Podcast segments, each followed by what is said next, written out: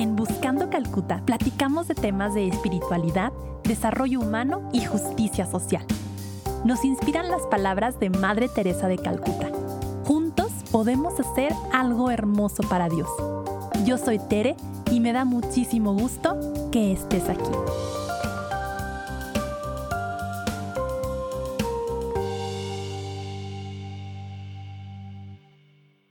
Hola a todos y todas, bienvenidos a otro capítulo de Buscando Calcuta.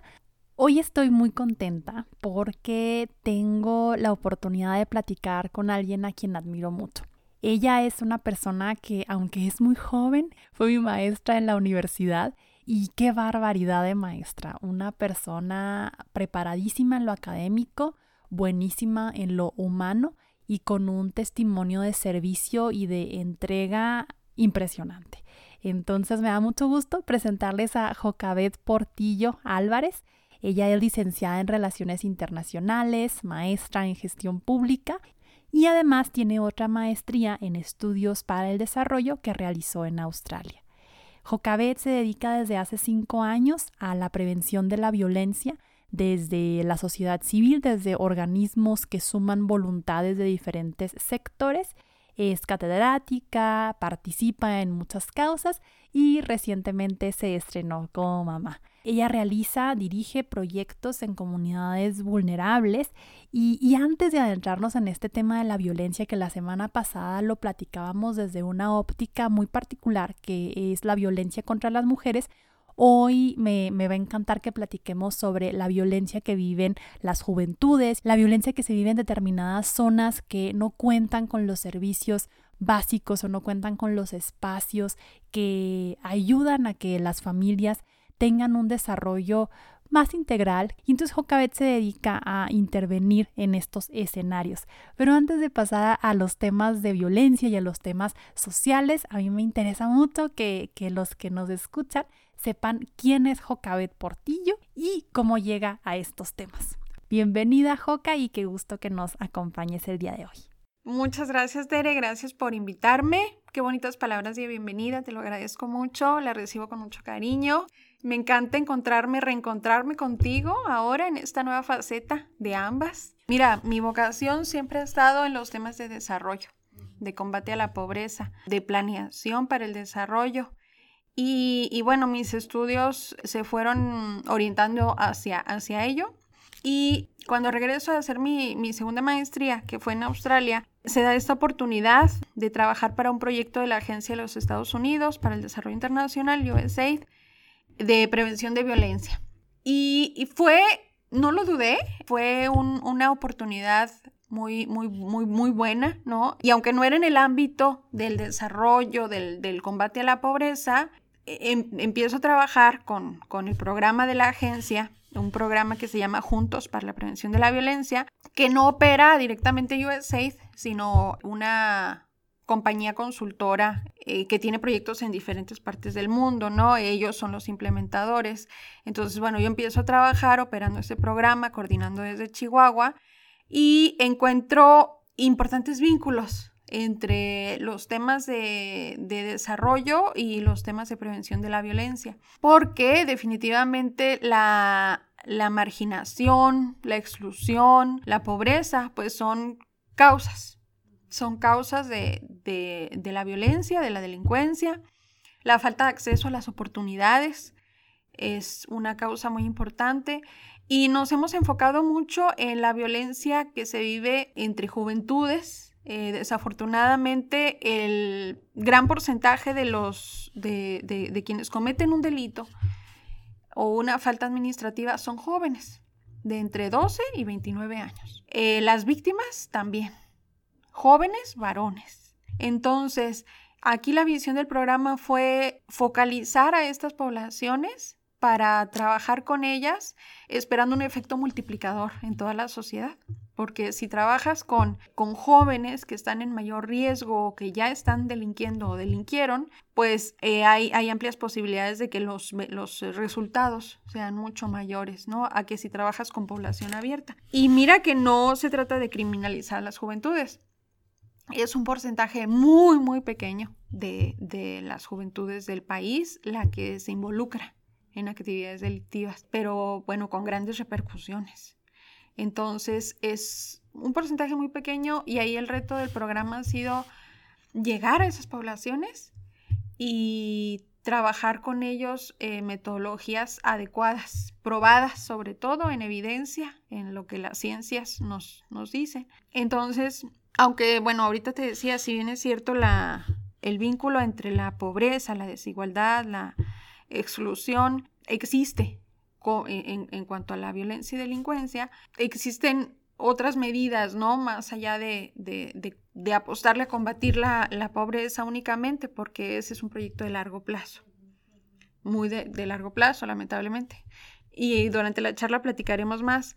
Hay cosas que se pueden hacer en el corto plazo sin necesidad de hacer, de lograr esos cambios de contexto, ¿no? Y aquí viene el dilema de que se presenta en tantos problemas sociales, ¿no? Si el contexto te determina o tú como individuo decides.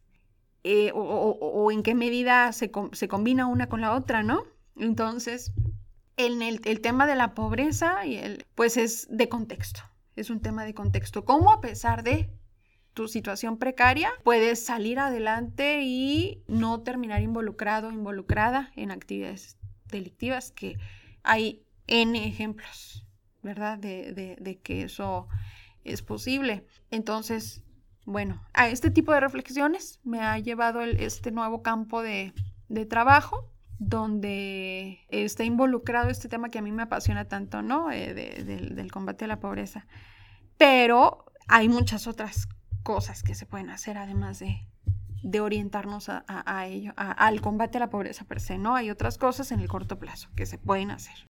Jokai, y fíjate que escuchándote me surgen dos preguntas a lo mejor muy básicas, pero que creo que es importante para de ahí partir a lo demás. La primera, de acuerdo a la información académica que tú tienes, ¿cómo inicia la violencia? Y dos, ¿qué metodologías se usan, Joka, para detener la escala de la violencia y para atender a estas poblaciones en riesgo? Ok, bien, son preguntas complejas, pero vamos a, intentar pues dar alguna respuesta breve. ¿Cómo escala la violencia? Se combinan una serie de aspectos de la propia ley general de prevención social de la violencia y la delincuencia del país. Habla de cuatro grandes ámbitos de la prevención que abordan justamente esas causales. Uno, el es el aspecto estructural o social, el tema que hablábamos ahorita de las oportunidades, la falta de, acceso a buenas oportunidades de educación, de salud, de ingreso. E, ese es el tema eh, del ámbito social o estructural. Luego está el comunitario, el entorno en el que vives, las características de, de colonia, de la, del capital social o, positivo o negativo que hay en tu colonia, ¿no? Porque las mafias también son capital social, este, negativo. Entonces, ¿qué tipo de capital social hay en esas colonias? ¿En favor de qué se reúnen los vecinos? ¿Para hacer cosas a favor del colectivo o en contra? Ese, eh, bueno, una, ese es un ámbito, el ámbito comunitario. Luego está el situacional, que tiene que ver con el diseño espacial sí hay luminarias, sí eh, hay lugares trampa en los parques, cuevas, eh, árboles muy grandes, lugares donde, donde una víctima no va a ser vista ni escuchada y como propicios para que una persona sienta la oportunidad ¿no? Eh, de, de cometer un delito, de que no va a ser visto ni castigado. Y la última es la psicosocial, lo, ahora sí que lo que hay dentro del individuo, si tiene capacidad de autocontrol, controlar sus emociones, si tiene habilidades para psicosociales o para la vida, de eh, eh, saber expresarse asertivamente, saber gestionar sus emociones y no permitir que trasciendan, ¿no? A, que un enojo trascienda a, a, una a cometer una lesión entonces, bueno, esos son, de acuerdo al marco jurídico, las cuatro grandes, este, los cuatro grandes ámbitos que también podríamos decir eh, los cuatro grandes como categorías de causas, ¿no? En el tema comunitario y psicosocial, pues también influye el ámbito familiar también las circunstancias de, de, la familia, si esa persona ha tenido ejemplos de vida positivos, si quisiéramos, si quisiéramos decirlo, ¿no? Si ha tenido mentores que le... Y este se llama capital social vertical, cuando hay alguien que te motiva a salir de un contexto, un contexto adverso, ¿no? Porque entonces te, te inspira. Y generalmente en las colonias de mayor marginación, el, la única fuente de capital social vertical para los niños, niñas, jóvenes es, son los maestros. Porque los maestros generalmente no viven en las colonias donde van a trabajar. Entonces, es su, muchas veces es su única fuente de capital social vertical de alguien que la hizo de otra forma en la vida. De, entonces, bueno, qué importante el rol de los maestros. Entonces, imagínate cuando tienes una mezcla de todo esto, eh, entonces ahí hay muchas más probabilidades de que te involucres en situaciones de violencia, de delincuencia, porque es, es multifactorial. Es, y, y, a esto le, le llamamos factores de riesgo. Entonces, cuando combinas esos factores de riesgo es cuando se detonan, ¿no? Hay luego cómo trabajar, qué metodologías. Cuando no puedes cambiar el contexto de una persona, ni está en tu control con una intervención, cambiar o a su familia o su vecindario, sus, sus vecinos, ¿qué, ¿qué trabajas con el individuo? Lo ayudas a ser resiliente, a tomar decisiones a pesar de, su, de, su, de la adversidad, a tomar decisiones diferentes, a controlar sus impulsos, a manejar sus emociones. Entonces, a pesar de tu entorno eh, adverso o, precario y teniendo, bueno, teniendo esas habilidades para la vida, esas habilidades psicosociales, ah, teniendo modelos de vida, un mentor que te inspire a hacer algo diferente, y, accediendo a alguna oportunidad es como combinando estas, estas, este, estos componentes es que se puede lograr, ¿no? Que un joven, una joven salgan adelante. Y bueno, hay estas dos, estas habilidades, ¿no? Que, que seguro has escuchado que dividen en blandas y duras, hard and soft skills. Generalmente, cuando tú inicias por darle a un joven una oportunidad de trabajo o una beca o un crédito para que ponga su propio negocio, si no trabajaste con él antes sus soft skills, es muy probable, y la, literatura lo ha comprobado, que deserte, que, que no pueda aprovechar la oportunidad. Entonces, por eso en las intervenciones que nosotros estamos promoviendo, se empieza por la parte psicosocial, por trabajar primero a, a nivel individuo para que cuando tú ofrezcas las oportunidades, la beca, el crédito, el taller de oficios, el trabajo, él o la joven tengan esas habilidades para permanecer en, para aprovechar esa oportunidad. Porque eh, estamos hablando de contextos en los que los códigos de comportamiento son totalmente diferentes. El trato, es decir, es de pronto, para nosotros es muy normal saber cómo comportarnos en un salón de clases o en, en un espacio de trabajo pero a quienes no han tenido esas oportunidades este, de calidad, no saben. Eh, son códigos de comportamiento que entonces primero se trata de, de aprender esto y esto no es sencillo, ¿no? Te puede tomar un año mínimo intervenciones de este tipo, que casi todas son intervenciones terapéuticas. Lo que iba a preguntarte, que, que cómo le hacían, si con talleres o con terapias o, cómo es esta intervención. Sí, este, hay programas muy exitosos que han sido, eh, se han hecho evaluaciones de impacto y que te han demostrado muy buenos resultados y que aparte el costo-beneficio es muy alto, o sea, cuesta mm, poco para el tipo de resultados que dan. Eh, son un tipo de terapias que se llaman cognitivo-conductual, que ayudan a los y las jóvenes a que madure la parte frontal de su cerebro que es la que les ayuda a reducir la automaticidad de la respuesta. Entonces, si tú vas por la calle y de pronto alguien te roza con el hombro, si no tienes eh, esa capacidad de autocontrol y al contrario, automáticamente respondes, quizás lo primero que vas a hacer es golpear a la persona. Como, y eso pasa muy seguido. En, en, muchos conflictos derivan de cuestiones así. Sencillas. Sencillas. Entonces, ha, sido, han sido programas muy exitosos en Chicago, hay un Chicago Crime Lab, que, es un centro de, investigación que ha evaluado la eficacia de las terapias cognitivo-conductual y ha dado muy buenos resultados al grado que ha disminuido. las han trabajado con jóvenes que han salido de la cárcel, que han estado involucrados en tiroteos y han logrado cambios sorprendentes y los, eh, la incidencia de, de tiroteos en las zonas han disminuido, por ejemplo. Entonces, es un tipo de terapia poco utilizada yo me, me, percaté de eso, ¿no? No soy psicóloga, pero al momento de promoverlas, observé que en, Chihuahua al menos no hay tanta experiencia en ese campo, hay pocos especialistas, entonces lo que hemos hecho, lo que se ha hecho a través del programa es capacitar, ¿no? Traer especialistas de fuera y capacitar localmente para que se generen estos programas eh, en Chihuahua. Y ahorita se está usando mucho ese tipo de terapia con justamente con jóvenes que ya cometieron algún delito, una falta administrativa para que no reincidan. Entonces, eh, estamos hablando de la parte eh, individual, ¿no? Y sí, se hace a través de, pueden ser grupales o individuales. Y esa es una de las metodologías, ¿no? Te podría decir quizá de los componentes estrella que, que promueve USAID para prevenir la violencia y el delito. Y me viene a la mente, Joca, una frase de Madre Teresa que, creo que aplica para esta situación, que es mucho del trabajo pues individual, ¿no?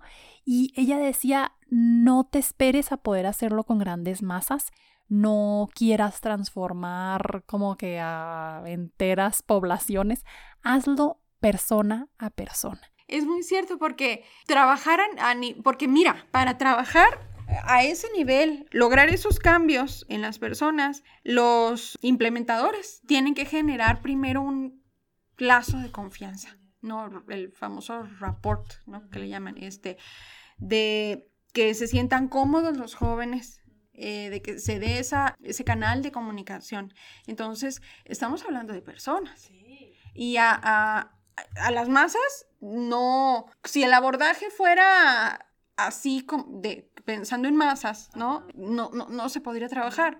No pasaríamos de clases de baile grupales. Sí, sí, total, total. Sin tocar la conciencia individual. Y no se trata, yo creo, de transformar personas, de llegar desde fuera a, como los salvadores, a mostrarles el camino correcto a las personas. No, se trata de, ayudar a las personas a que saquen lo, lo, mejor de sí, que todos tenemos eh, dentro de nosotros esa semillita, ese potencial.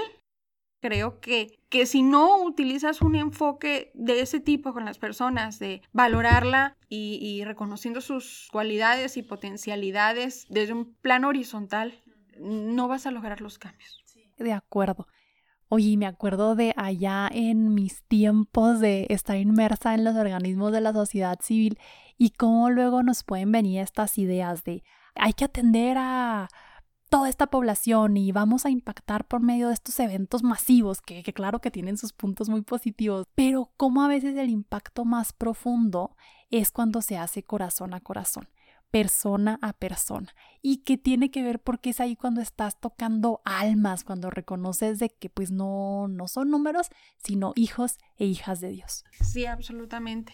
Y aquí el secreto, ¿no? Para volverlo atractivo, porque tú dirías a lo mejor a nivel de política pública no va a sonar atractivo que inviertas en metodologías tan sofisticadas para impactar a poquitas personas, una, dos o tres, o no es, no, no, no te sale, o sea, el costo-beneficio es poco. Para que trascienda política pública, se tiene que planear de manera tal que logres, primero que nada, focalizar adecuadamente. Ir y ofrecerle estas oportunidades a quienes más lo necesitan. Porque normalmente quienes participan en los programas de gobierno son quienes menos lo necesitan. Exacto, exacto, Entonces, no llegan, no estamos llegando a quienes más lo necesitan. Sea un torneo de fútbol que armes en la colonia. Los jóvenes que se sienten excluidos no participan ellos mismos dicen, esto no es para mí, y se sienten fuera de lugar, no van, y son quienes lo necesitan. Entonces, el primer ingrediente de, la, de una política exitosa de prevención pues sería la focalización ubicar a esos grupos poblacionales que más lo requieren y entonces trabajar con ellos a través de estas intervenciones. Son grupos pequeños, pero puedes tener un equipo de implementadores que trabaje con grupos de forma simultánea, ¿no? Un grupo de terapia cognitivo-conductual no debe ser de más de 10 personas y para que sea efectivo requieres seis meses de trabajo con ellos. Un año, lo ideal, que sea mínimo un año. Entonces, son programas que requieren mucha persistencia, mucha paciencia, mucha inteligencia eh, operativa, mucha organización, ¿no? Porque es mucho más fácil hacer un evento de un día, masivo. Sí, sí, que vaya quien quiera. Sí. No, pero esto que dices, Joca, me encanta porque es bien intencional. Es fascinante, sí. Es intencional porque, digo, si te pones a pensar, ok, si, si realmente trabajo con la persona que era la que iba a asaltar a, no sé, un negocio por semana, sí. el impacto de que no se asalte un negocio por, semana, semana, porque esta persona ya tiene más habilidades de resiliencia, como comentabas, no, pues claro, o sea, todo le apostamos al proyecto. Al proyecto y de y no solo resiliencia, ¿no? además oportunidades materiales. Sí, sí sí. ¿Verdad? Materiales claras, oportunidad de un trabajo, de una beca, de cómo, cómo este, obtener medios de vida, ¿no? Medios de vida es de calidad, no dignos. Entonces, eso es lo que yo le criticaría a, las intervenciones que, solamente se enfocan en lo psicosocial, en la parte de trabajar con el individuo, pero si después de que trabajas, imagínate, un año o seis meses con la persona, ella, él ya desarrolla estas, capacidades de autocontrol, de comunicarse asertivamente, y luego sale al mundo, nadie le da trabajo, nadie valora sus habilidades artísticas o hay prejuicios en su contra. Hay prejuicios. Entonces, ¿qué pasa con la, persona? ¿no? Entonces, complementarlo es muy importante, pero siempre como parte de un proceso, ¿no? Como ahorita platicábamos, no empezar por crédito en automático, no, acompaña a la persona. Primero y, durante. Entonces, eso, ya que tú me preguntabas de metodologías, los cómo, este, esos son algunos de los cómo es mucho el enfoque que hemos venido usando en, el programa que he coordinado en Chihuahua. Primero desde el programa de USAID JPB y ahora desde FICOSEC y en trabajo muy este, coordinado con el gobierno municipal de Chihuahua. Ese es el enfoque que se ha priorizado o impulsado. También hay especialistas que nos llaman a no dejar de lado la prevención primaria o universal, que es la no focalizada. O sea, trabajar con todos, independientemente de su perfil. Y estos especialistas nos justifican esta propuesta en, el, en el hecho de que si trabajas con la comunidad entera, pues va a tener, vas a ampliar todavía más las, bueno, las oportunidades para todos, ¿no? De una vida digna, de condiciones de bienestar, de mm, prevención a largo plazo. Si trabajas con los niños en general, sin focalizar, entonces el día de mañana todos van a estar en igualdad de condiciones de acceder a mejores formas de vida. Y, de estos dos enfoques, el, universal y el focalizado para la prevención de la violencia, eh, hay teóricos que también nos dicen que, son complementarios. Y, creo que tienes razón, porque si tú buscas llegar a un grupo de jóvenes muy concreto, ¿por qué no iniciar en un espacio público con un acto, eh, con un evento artístico? Un concierto, una clase de muralismo y ya a partir de conocer a los participantes, entonces focalizas a, raíz de, de, ese primer contacto. Y luego además generas convivencia entre grupos diferentes poblacionales que a nivel comunitario suelen muchas veces pues ser como células, ¿no? Que no conviven, que están separadas Incluso puedes generar lazos intergeneracionales y mayor empatía y comprensión entre los grupos, ¿no? De empezar con un evento donde vayan adultos y jóvenes y luego ya a partir de ahí focalizar y trabajar, pero ya generaste una convivencia, ya generaste una experiencia diferente que ayudó a generar armonía a nivel comunitario. Entonces, bueno, se pueden complementar y, y también es una buena práctica sin perder de vista que si tu recurso es limitado hay que dirigirlo a quien más lo necesita y que tiene que ver mucho con esta idea de ambas, de que son las dos. Lo, lo digo mucho porque me encanta esta idea de que no se trata de escoger, no es como de o focalizado o universal, o psicosocial o las condiciones, son las dos. Lo, lo, exacto, para dar a todos acceso a, a las mismas oportunidades. Pero bueno, aquí entramos en otro tipo de debates, de debates, porque hay quienes si el recurso público es limitado, entonces, ¿en quién lo inviertes? En quienes más lo necesitan, ¿no? Entonces, ¿cómo atender a todo un universo cuando el recurso es limitado y cuando hay grupos prioritarios, incluso es el nombre que la, ley les da? Entonces, son, son dilemas en los que se a los que se enfrenta el diseño de política pública ok, me encanta, me encanta tu trabajo, me encanta el enfoque que le das. Eh, me siento bien inspirada y, habrá algunos que puedan sí vincular directamente su trabajo con ese tema de prevención de la violencia porque están en OSCs o están en gobierno, pero la gente tal vez como yo eh, y que algunos que, muchos que nos escuchan, que tal vez nuestros trabajos no se vinculan así tal cual con la prevención de la violencia, ¿Qué podemos hacer nosotros? Me queda clarísimo que no hay paz sin justicia.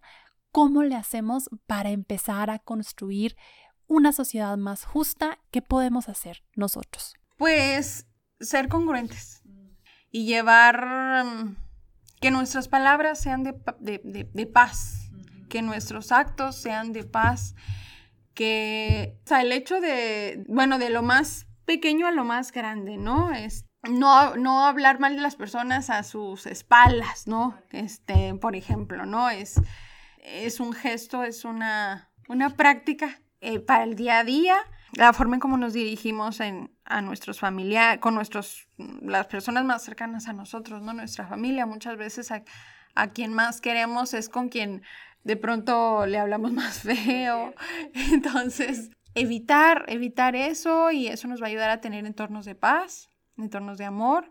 Y luego más allá de eso, podría decir que el voluntariado, ¿no? Participar en iniciativas pues que sean significativas para nosotros y que dejen una huella este, en algunas personas. Muchas veces el que nosotros voltemos, miremos a alguien sin prejuicios y podamos escucharle o tenderle la mano o poner la mano en el hombro, eh, eso, sin darnos cuenta, le va a dar paz a, una persona.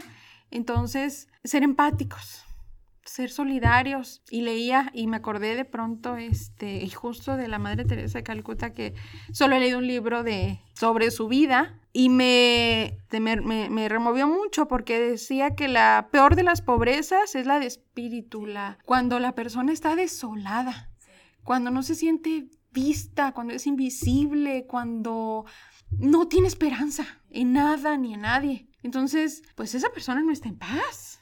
Entonces, si le pudiéramos llevar paz de alguna manera a esas personas, y a mí me impacta, ¿no? Como ahora, bueno, que hay tantos inmigrantes y que están en los cruceros y que están pidiendo ayuda, y como muchas veces este, pasan desapercibidos, no son vistos.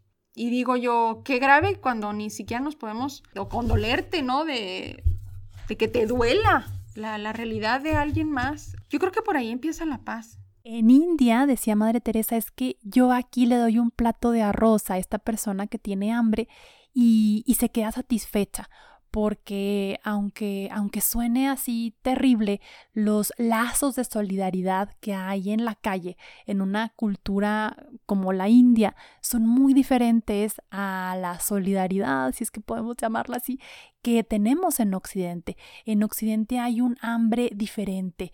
Tal vez no hay tanta, que sí hay por supuesto, hambre de comida, hambre física, pero hay esta hambre de ser reconocido, esta hambre de pertenecer, esta hambre de ser visto y que decía Madre Teresa, ese es el hambre más difícil de saciar y que a fin de cuentas pues tiene que ver con, con una sociedad y con, con personas que no estamos en paz. Y pues ya para, para irnos perfilando al final, Joca, yo te quiero preguntar, ¿qué rol ha jugado tu fe en tu vida en lo general y en tu trabajo en lo particular? Bien, pues eh, ha sido muy importante porque es, es un motor eh, muy, muy vital, ¿no? Es, es, un motor de que, que, me mueve, que me, me inspira y yo creo que todos hemos sido llamados a algo. Y yo desde pequeña me he sentido llamada a involucrarme en este tipo de, de, cosas este, de sociales, ¿no? De proyectos. Desde pequeña yo soñaba con dedicar mi vida a cosas así. Entonces, creo que sí existen las, vocación, las vocaciones, ¿no? Que esta es una vocación y creo que me viene de Dios, definitivamente. Y entre más le escucho, esta comunicación que se logra a través de la oración, más, más fuerte me siento, más segura me siento y más, uh, más cosas bellas imagino, ¿no? Yo siempre, me, cuando inicio un proyecto, me imagino que va a suceder lo mejor, lo mejor, y por ahí empieza. Siempre me imagino cierres exitosos, brillantes, este, eh, felices. Y no sé, eso, esa misma proyección o eso mismo que yo imagino es lo que me va jalando, ¿no? Y, y, haciendo que las cosas sucedan. Y eso, eso me viene de Dios.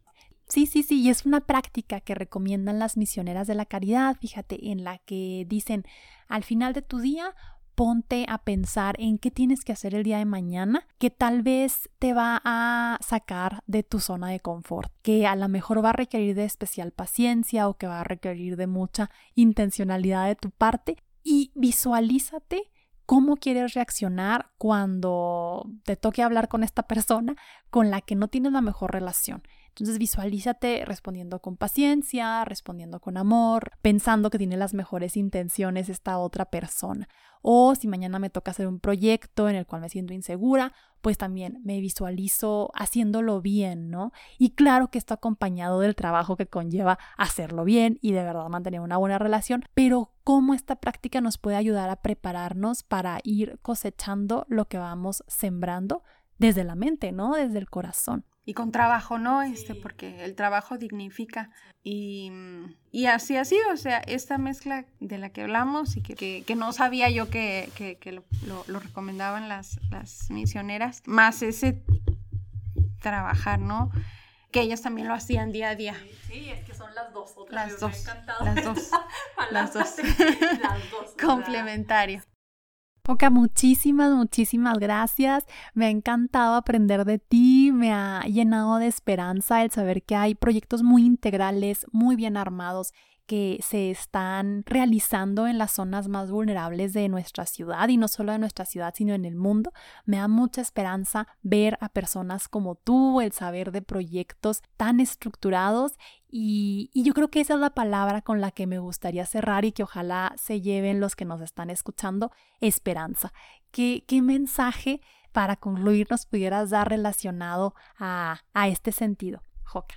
Sí, pues para cerrar, pues que hay esperanza de que las cosas sean mejor porque hay mucha gente trabajando para, para que así sea, que hay mucha investigación, hallazgos de la ciencia social que nos, nos indican por dónde orientar el, camino. Entonces, el mensaje sería ese, ¿no? No dar, eh, no ir a ciegas.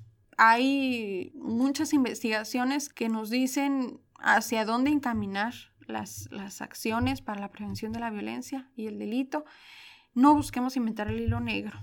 Entonces, en la medida en que siga habiendo conocimiento y desarrollo de conocimiento, pues hay esperanza y como, siempre, como hemos venido hablando, y si lo complementamos con lo principal, que es em, las buenas intenciones, la generosidad, la empatía, la solidaridad, la hermandad, todo, todos estos valores, complementándolo con los avances de la ciencia, pues ahí está la esperanza. Oka, muchas, muchas, muchas gracias. Para los que nos escuchan, les agradezco si nos tienen a las dos, a Joca y a mí en sus oraciones. Joca está cerrando ciclos, sobre todo en cuestión eh, profesional, entonces le agradezco mucho que como parte también de esta experiencia que ha tenido con la prevención de la violencia, nos haya regalado estos minutos y este mensaje también para que todos nos sintamos como parte de este mundo en donde se están haciendo avances a favor de una sociedad mejor para todos. Muchísimas gracias, Joca, gracias a ustedes por llegar hasta aquí y nos vemos la siguiente semana.